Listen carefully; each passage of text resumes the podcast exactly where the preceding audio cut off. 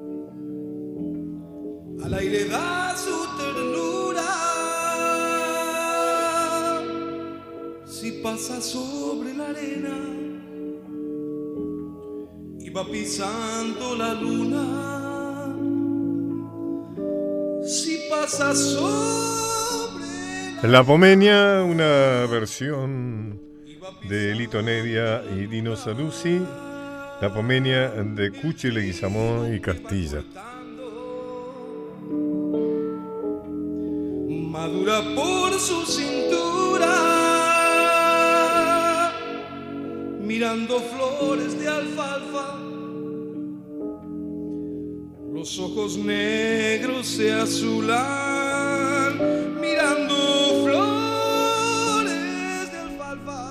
Cuchi Leguizamón, gran, genial folclorista, nacido de Salta, de donde nunca se fue. Siempre, por supuesto, hizo giras y presentaciones en otros lugares, inclusive en Europa, pero su lugar de residencia, su lugar de amor, siempre fue Salta un hombre que fue abogado, estudió en La Plata, allí en La Plata se contagió del ambiente bohemio universitario, em, eh, eh, fue, hizo una gran relación, una amistad entrañable con el poeta Manuel Castilla, que justamente esta versión moderna que acabamos de, escuchar, La Pomenia es obra de um, Leguizamón y Castilla. Em, vamos a escuchar una versión de eh, Valderrama, la famosa Valderrama, que también es de Cuchi Leguizamón y Manuel J. Castilla. Esta es la versión de Sandra Aguirre en guitarra y canto, Isidro Sánchez en guitarra y Oscar Gómez en percusión.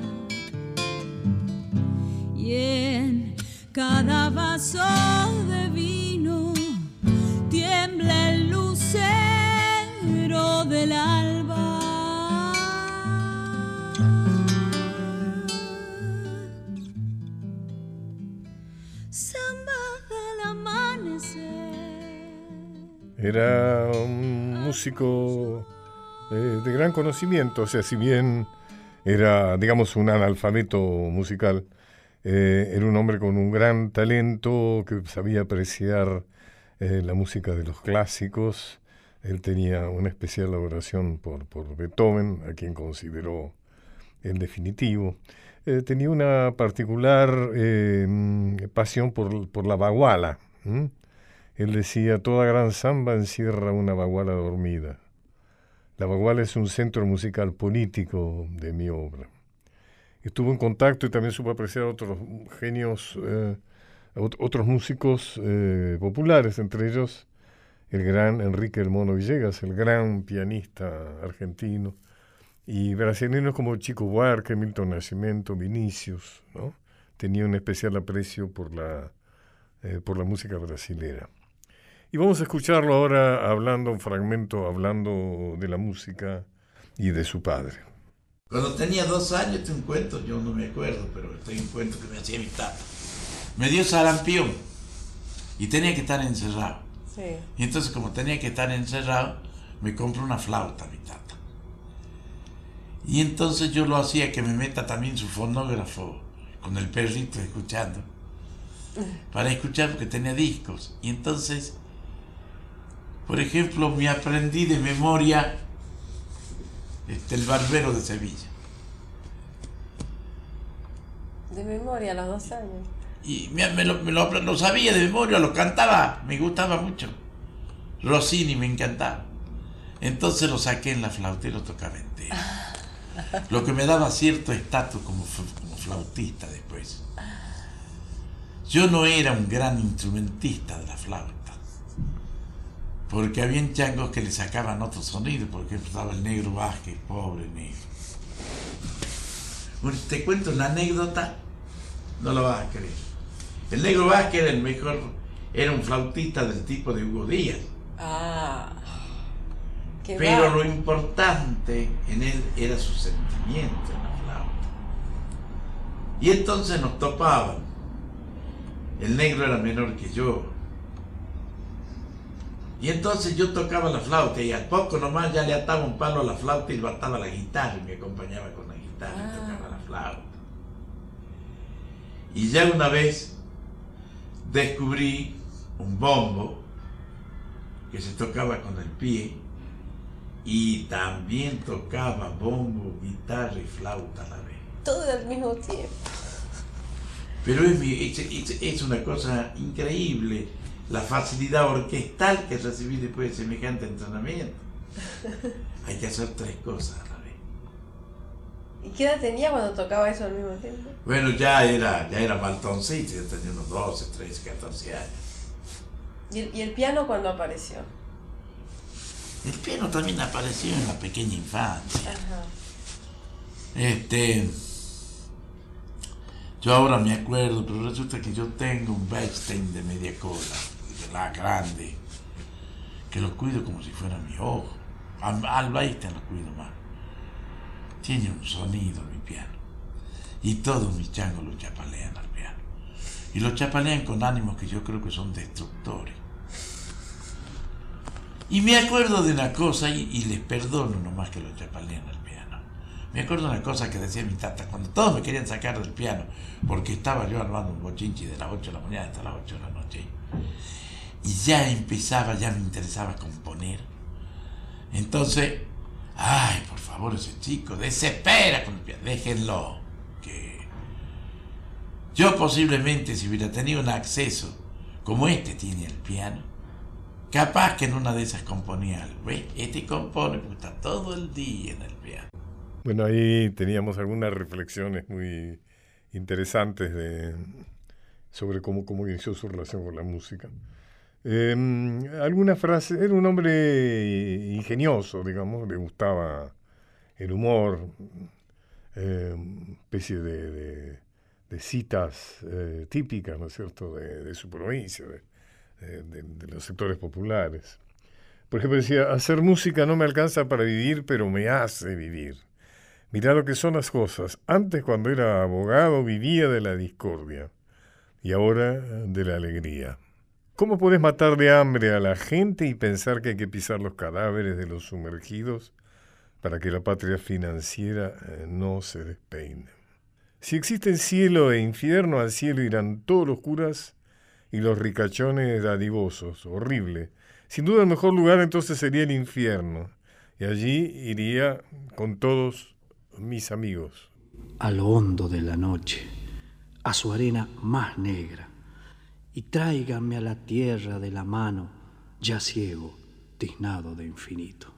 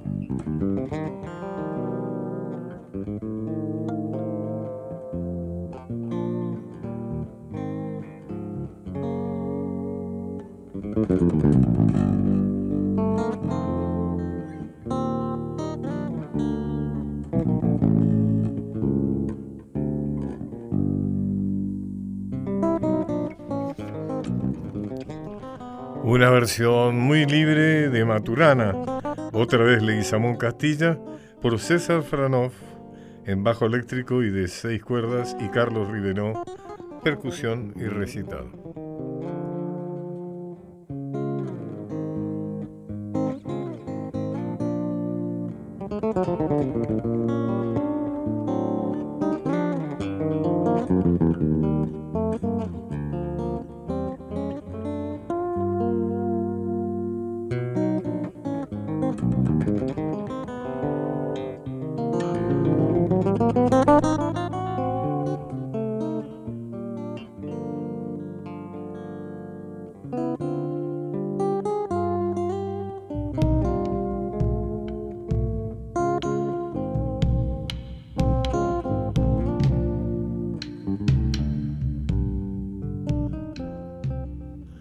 El OPA sabe que hay que estar siempre serio, hablar poco.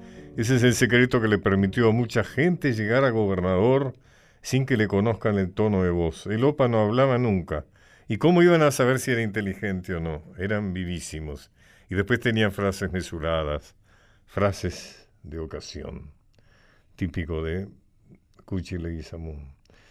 Definir la canción popular. Dice, la canción popular es síntesis de emoción y sabiduría. Mensajes breves pero jamás de menor calidad ni trascendencia frente a las que muchos consideran grandes obras. Y alguna muestrecita más.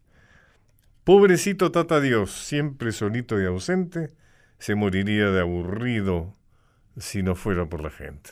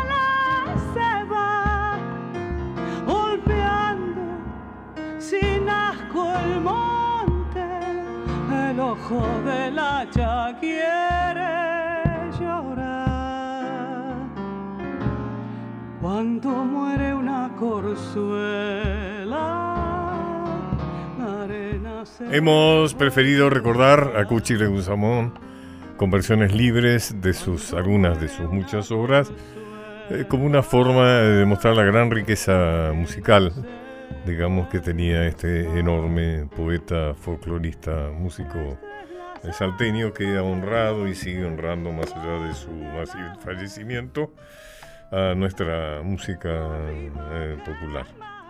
Esto era Samba de Anta, de Leguizamón, Perdiguero y Castilla, en la versión de Daniel Rochi y María Silva. Al sueño de los cuatreros,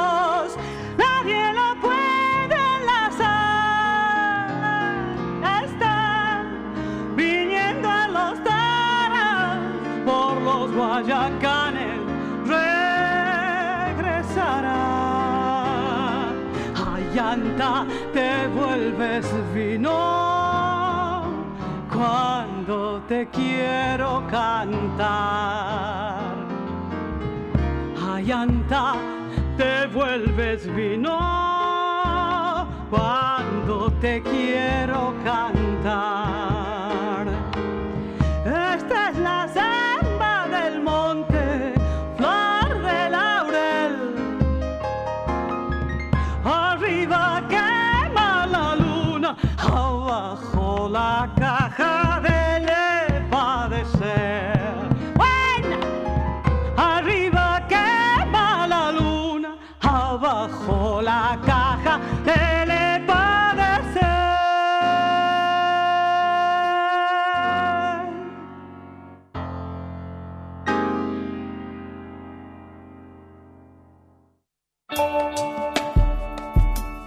Palabras, recuerdos, historias. Los caminos de Pacho O'Donnell.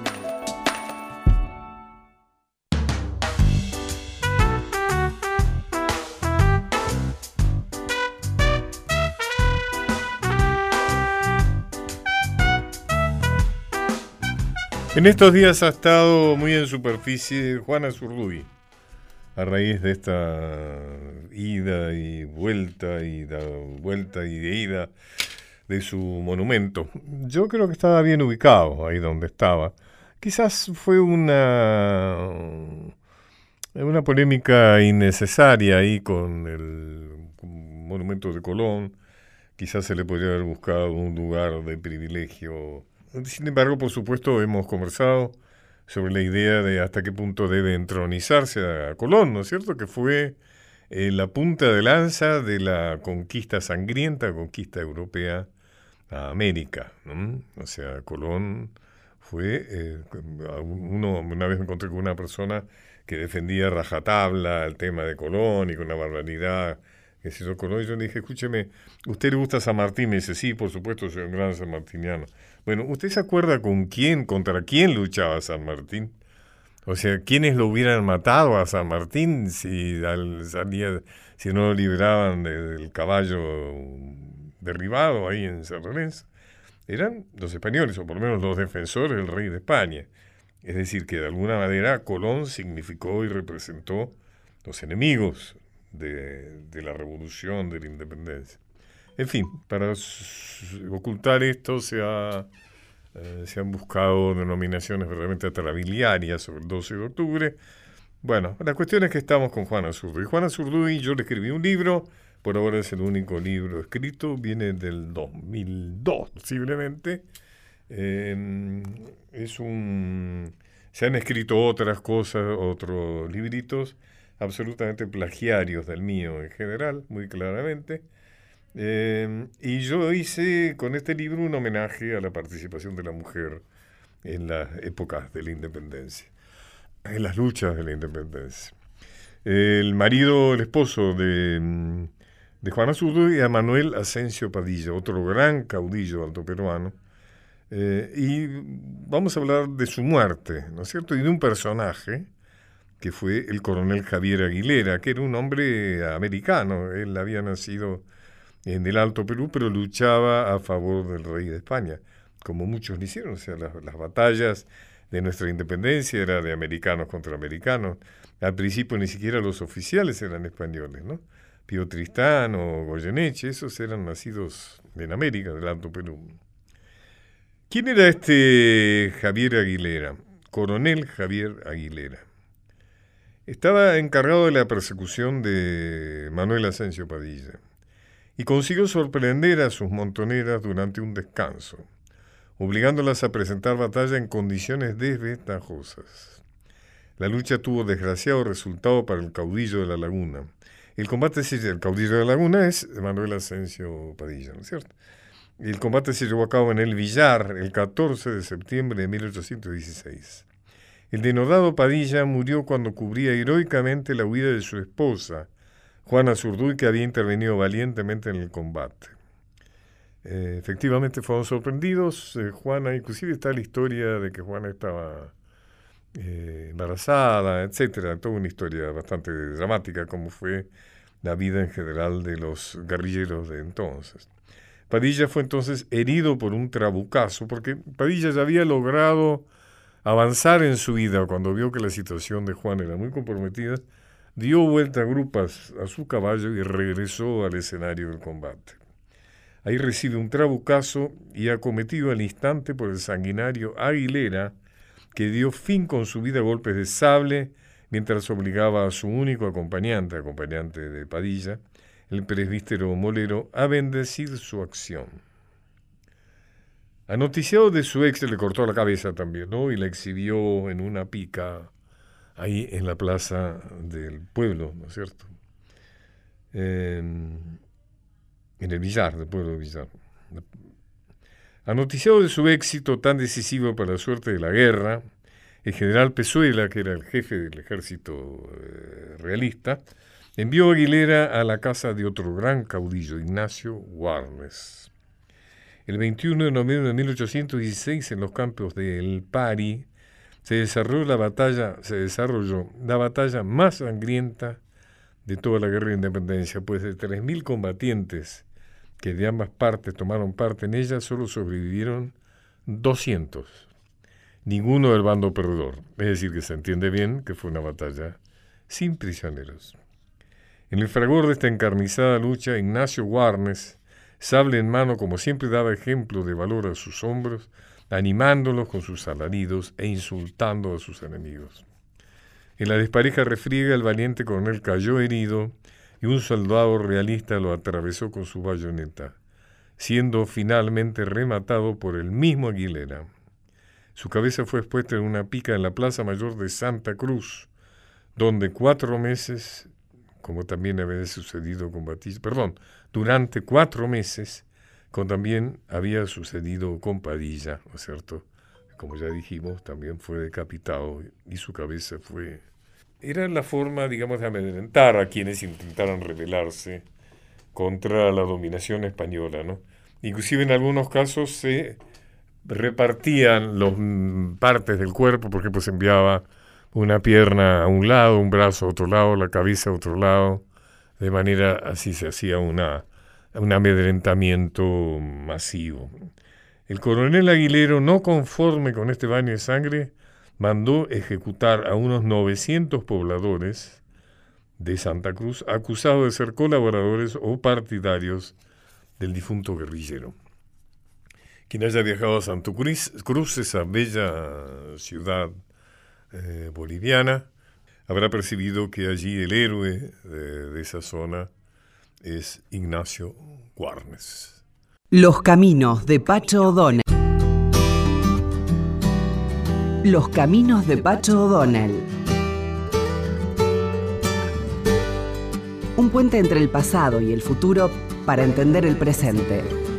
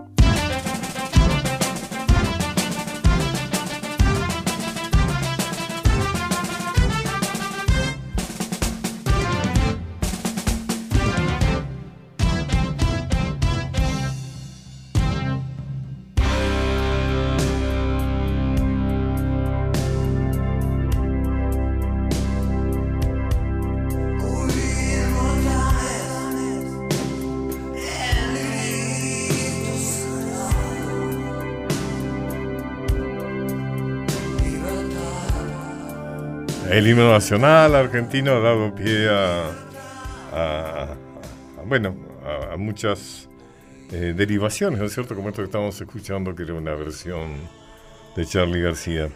Pero también da origen a obras de teatro, ¿no? Porque por otro día vi en el Teatro del Pueblo Coronado de Gloria, una obra de Mariano Cosa, eh, dirigida por Daniel Markovich. Y tengo el honor de que están acá conmigo. ¿Cómo le va? ¿Qué tal? Mucho gusto. Bueno, para empezar, felicitaciones. Muy bien, ¿no? Muy recomendable. Muy bien, la pasé muy bien. Y además el tema, el tema es muy interesante. Contalo vos, Mariano, el autor de la pieza. ¿Cuál es el tema? Bueno, el, el- el tema de la obra en realidad a través de la historia de Blas Parera, que es el compositor de la música En catalán. catalán, un catalán que compuso la música del himno nacional argentino en circunstancias que en la obra se develan, que no, no fueron las ideales, por lo menos para un compositor de la música, este tuvo un cierto entredicho aparentemente con Vicente López y Planes, el compositor de la letra, este, pero bueno, yo tomé el- el- lo, que fui encontrando de esa historia a partir de investigar un poco este, de muchas fuentes, este, la relación entre el artista y la política, el artista y el poder, este, la vanidad del artista, eh, la trascendencia de de- del arte, de la música y la importancia de los movimientos En sociales. tu obra podría decirse que Parera se ve mezclado en una situación política no deseada por él, ¿no? Aparentemente no, no deseada, este, no, no. Porque lo pone en contra de su propio país, o sea, él era español. Eh, claro, digamos. él era catalán y muy, eh, muy nacionalista catalán, aunque vivía aquí en, en- en- en Buenos Aires desde fines del. Él era como profesor XVIII. de música de la, de las, eh, de la alta sociedad, diríamos. Claro, parece que era maestro de música de, de- de las familias este, Claro. acomodadas de la ciudad de Buenos Aires y a partir de ahí se empezó a conectar con cierto ambiente artístico eh, a, a partir del teatro. Este, y parece ser que compuso música para obras de teatro en aquel momento, obras de teatro que a partir de 1810 empezaron a tener temática revolucionaria. Este, pero él siempre Hay una cosa, vos eh, ahí, ahí habla de Morante. Morante es, en realidad, Parera había escrito música para Morante, que era un hombre de teatro, un actor. es un digamos, actor ¿no? de teatro de, muy Ahora, famoso de esas épocas. El, el cuento de la historia es, tal como yo la conozco, es que mm, eh, Vicente López y Planes escucha esta música, esta, esta, canción patriótica, digamos, y se adueña de la música. Exactamente. Y le saca la letra de Morante y pone su propia su letra. propia letra, claro. Es decir, que Blas Parera no ha escrito la música para el himno, sino que la escribió para otra cosa, pero bueno. Claro, la escribió. Yo sé que es interesante el tema porque ella se ve mezcla, él se ve mezclado en toda una historia independentista en contra de Hispania, sin que realmente hubiera sido su voluntad. ¿no? Eh, exactamente. Este, él escribe, de hecho, la, eh, sin embargo, la música que él escribe, que después es tomada por Vicente López y Planes para ponerle la letra del himno, es para un acto de alguna manera revolucionario, porque era una obra de teatro eh, llamada El 25 de Mayo, escrita por Luis Ambrosio Morante, este, que era para conmemorar el segundo año de la Revolución de 1812. sí, Exactamente, en 1812, y ahí parece ser que le escucha Vicente López y queda conmovido con esa música y que a partir de ahí empieza a gestarse en él la idea de, de escribir la letra del himno nacional. Daniel Marcó es un director de mucha trayectoria, ha dirigido muchas obras, eh, algunas mías, ha dirigido varias mías. Este, además con éxitos importantes. O sea, ¿qué es lo que te gustó de esta obra? ¿Por qué, por qué la dirigiste? Bueno, mm, cada vez que, que, dirijo una obra es porque ya en las primeras páginas me despierta como una asociación de, de, imágenes sensibles y, y, de acuerdos conceptuales, ideológicos. Pero aquí hubo algo que, me entusiasmó y que me tiene entusiasmado, que tiene que ver con, más allá del maravilloso nivel del trabajo de, Mariano como autor, es que toca un tema de nuestra más profunda identidad y de, un tema apasionante y absolutamente desconocido, que habla de nuestra identidad. Eh, yo, tengo una especie de, gran atracción por las obras históricas. ¿Por qué? Porque mm, esto lo he descubierto últimamente. Yo vengo de una familia de inmigrantes y no conozco más allá de mis abuelos. Y me he acostumbrado a no saber nada de mi historia familiar. Y creo que esto en este país tiene, tiene bastante eh, asidero. Creo que nos hemos acostumbrado muchos a vivir sin saber de dónde venimos, quién, cómo fue nuestra historia. Y creo que mucho de nuestra historia eh, es desconocida. Y esto, que es tan visceral, que es aquello que nos emociona antes de un partido de fútbol, en un acto público, en la escuela, en un acto político, no tenemos la más mínima idea de cómo se originó. Y esto fue lo que realmente fue la semilla de mi pasión por la obra. La historia del himno es muy rica, ¿no? Eh, cantamos nada más que, como hemos conversado ya con ustedes, cantamos nada más que la primera y la última estrofita. Exactamente. De borramos todo el medio. Lo borramos por dos razones. Inicialmente porque cuando, como bien decía Mariano, eh, la letra de Vicente López es una letra inflamada, es una letra que habla de, bueno, de la faz de la tierra, nace una nueva gloriosa nación, etcétera, etcétera. Pero resulta que Inglaterra le dice, muchachos, de independencia, nada. Olvídense de eso.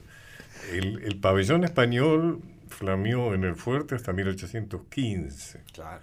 Y a Belgrano, cuando comunica que ha creado una bandera Rivadavia, poco menos que lo, insulta casi. Le dice, usted haga desaparecer, queme o entierre o cualquier cosa, pero no quiero saber nada, además de esa falta, esa insubordinación, le dice. O sea que el tema es que una vez que ha escrito eso Vicente López, los compañeros le dicen, Vicente, no, no, eso no, independencia por ahora. Claro, y además era muy anti-española la, Claro, bueno, ese es otro momento. Eso ya es el momento de Roca, donde por razones diplomáticas se deciden sacar todas las estrofas que hablaban de a sus plantas rendido un león y esas cosas, ¿no? Es Ibérico altivo león. Claro, como si hubiéramos venido el repollo, si no nos independizamos, a pesar de toda la épica que fue, digamos, ¿no? O sea que esas dos barridas, de esos dos tsunamis, hicieron que este, realmente se perdiera. Después otro tema fue que en 1880, ¿no? Esnaola eh, cambia, eh, lo, cambia, decide mejorarlo. Claro, cambia la partitura. Lo mejora, entre comillas, o sin comillas, como te guste, ¿no? Lo mejora. Y fíjate vos que vamos a escuchar una grabación, en ahora, esta es una grabación recién de 30 años después o 25, pero como todavía eh, permanece eso que fue originariamente el himno, ah. que fue una marcha. Claro. Como los himnos son marchas. Porque su objetivo es animar a las tropas para levantar el ánimo para combatir con el enemigo.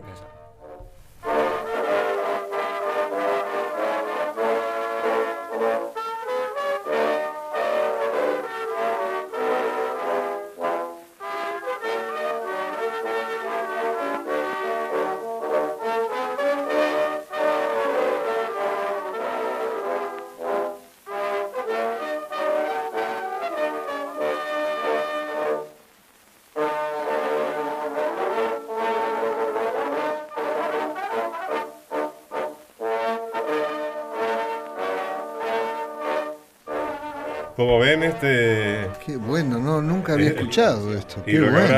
o sea, evidentemente esto ya han pasado años, es como que queda, ¿no? Estos restos de.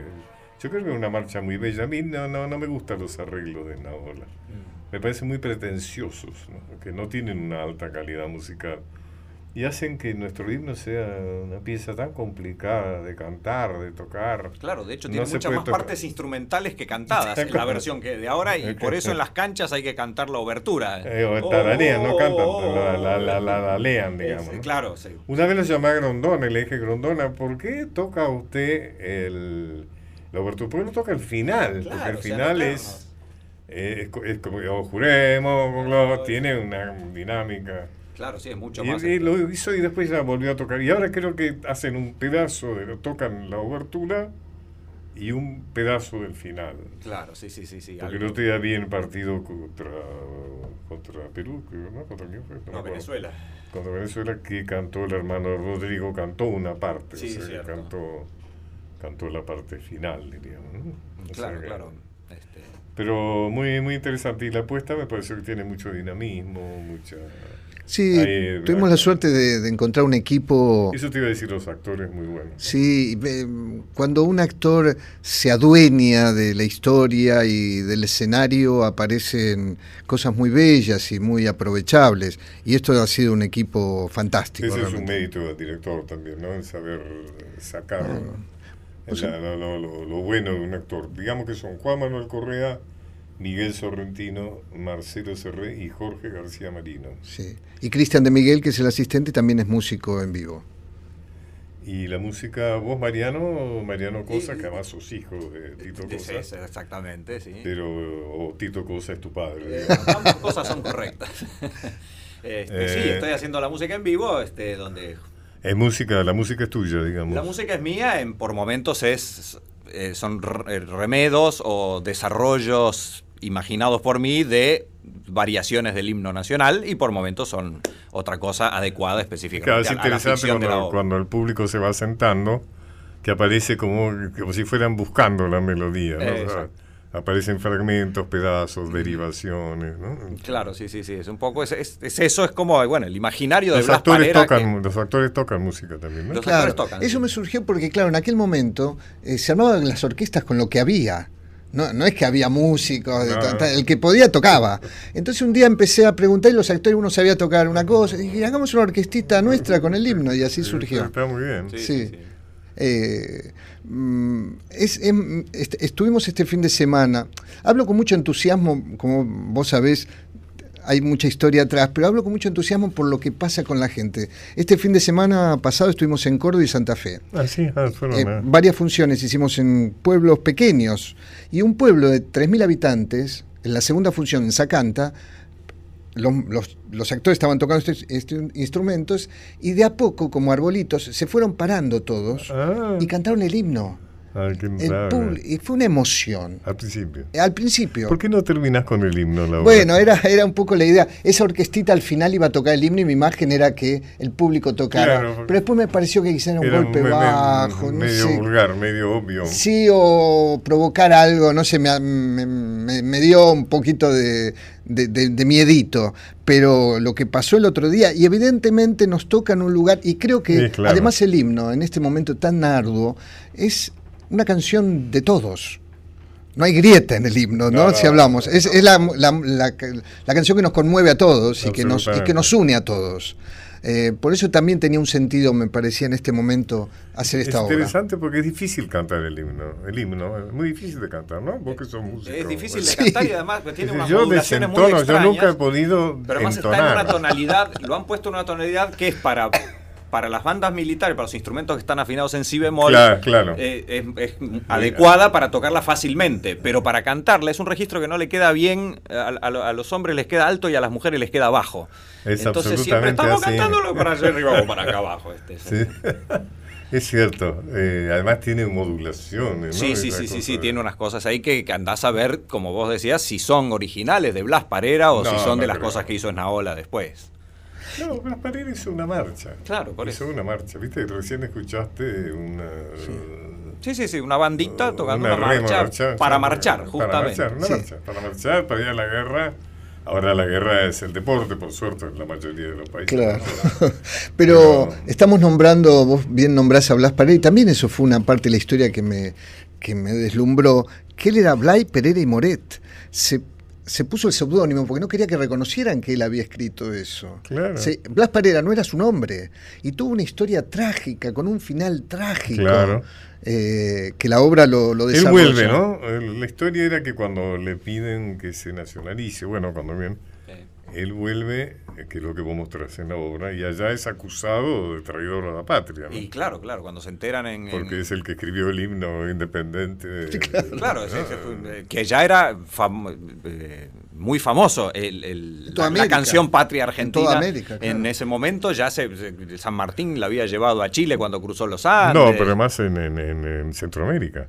Hasta ¿Vos te has mirado en Centroamérica las banderas centroamericanas? Son Sí. todas- son todas- eh, hay cinco que tienen que los- son claramente derivaciones de la bandera argentina. Exactamente. Porque por ahí andaban los corsarios, Bouchard y demás. Exactamente. Entonces los independentistas centroamericanos lo tomaron como su símbolo. Claro.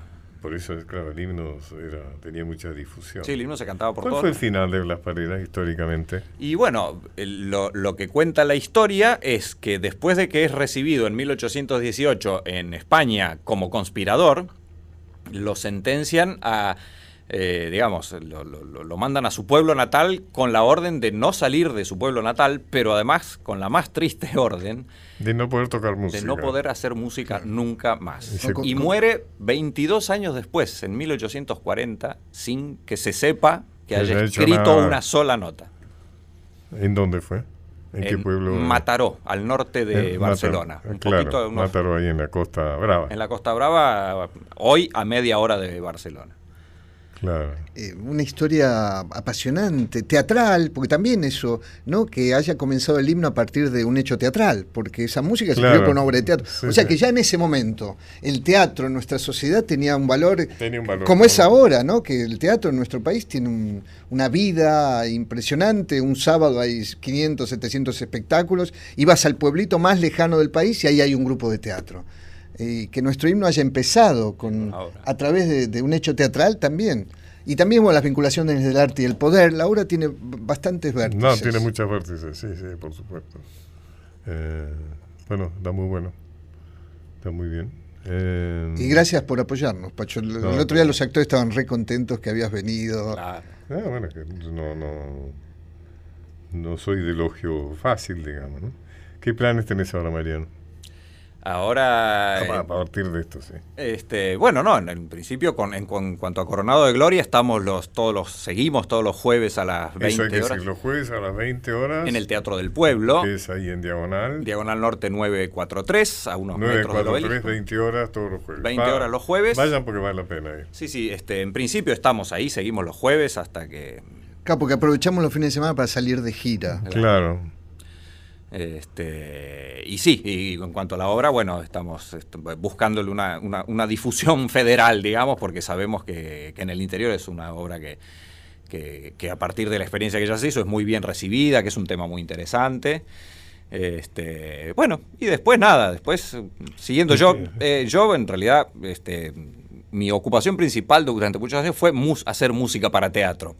Así que un poco por también por ahí me, identifiqué con el tema de la obra y de Blas Parera, que hizo música para una obra de teatro. Así ¿Cuál es este Parera en la obra? Yo tengo no, en la obra se le dice todo el tiempo Perera. Eso, ¿por qué, ¿por qué Perera? Porque así figura en el, en, el, en, el libro de, nacimiento. Ah, Blay Perera y Moret. Blay Perera y Moret. Blay Perera y Moret. Y acá se hacía llamar, o a partir de esos sucesos, se hizo llamar Blas Parera.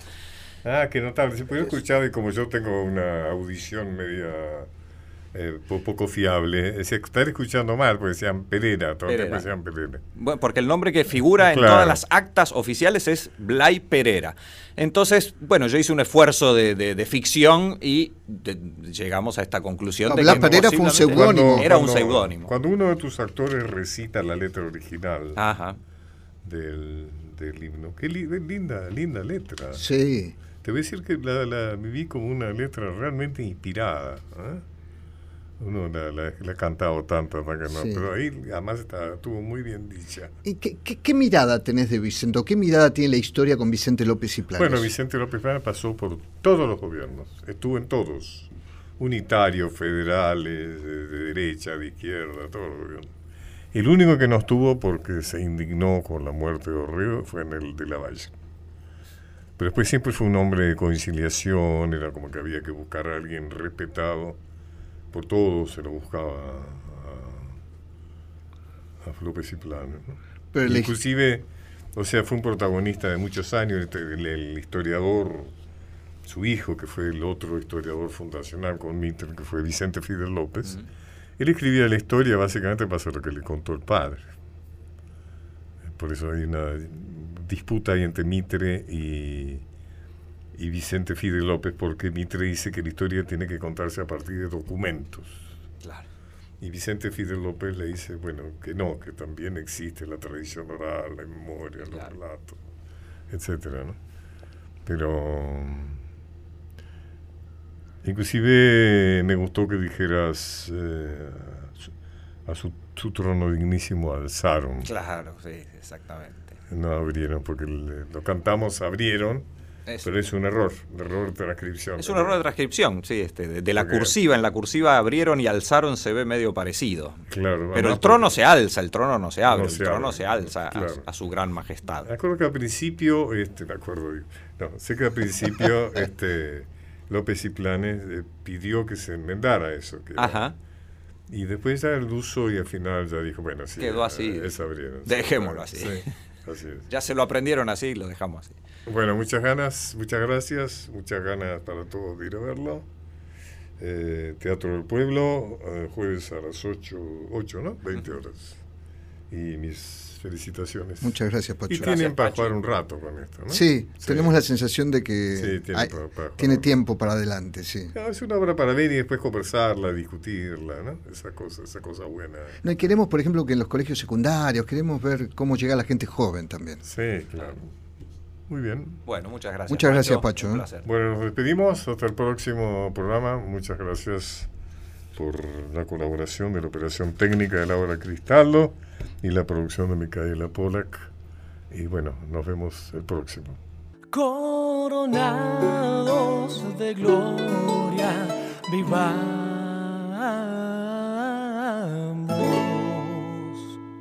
Oh, juremos con gloria, amor.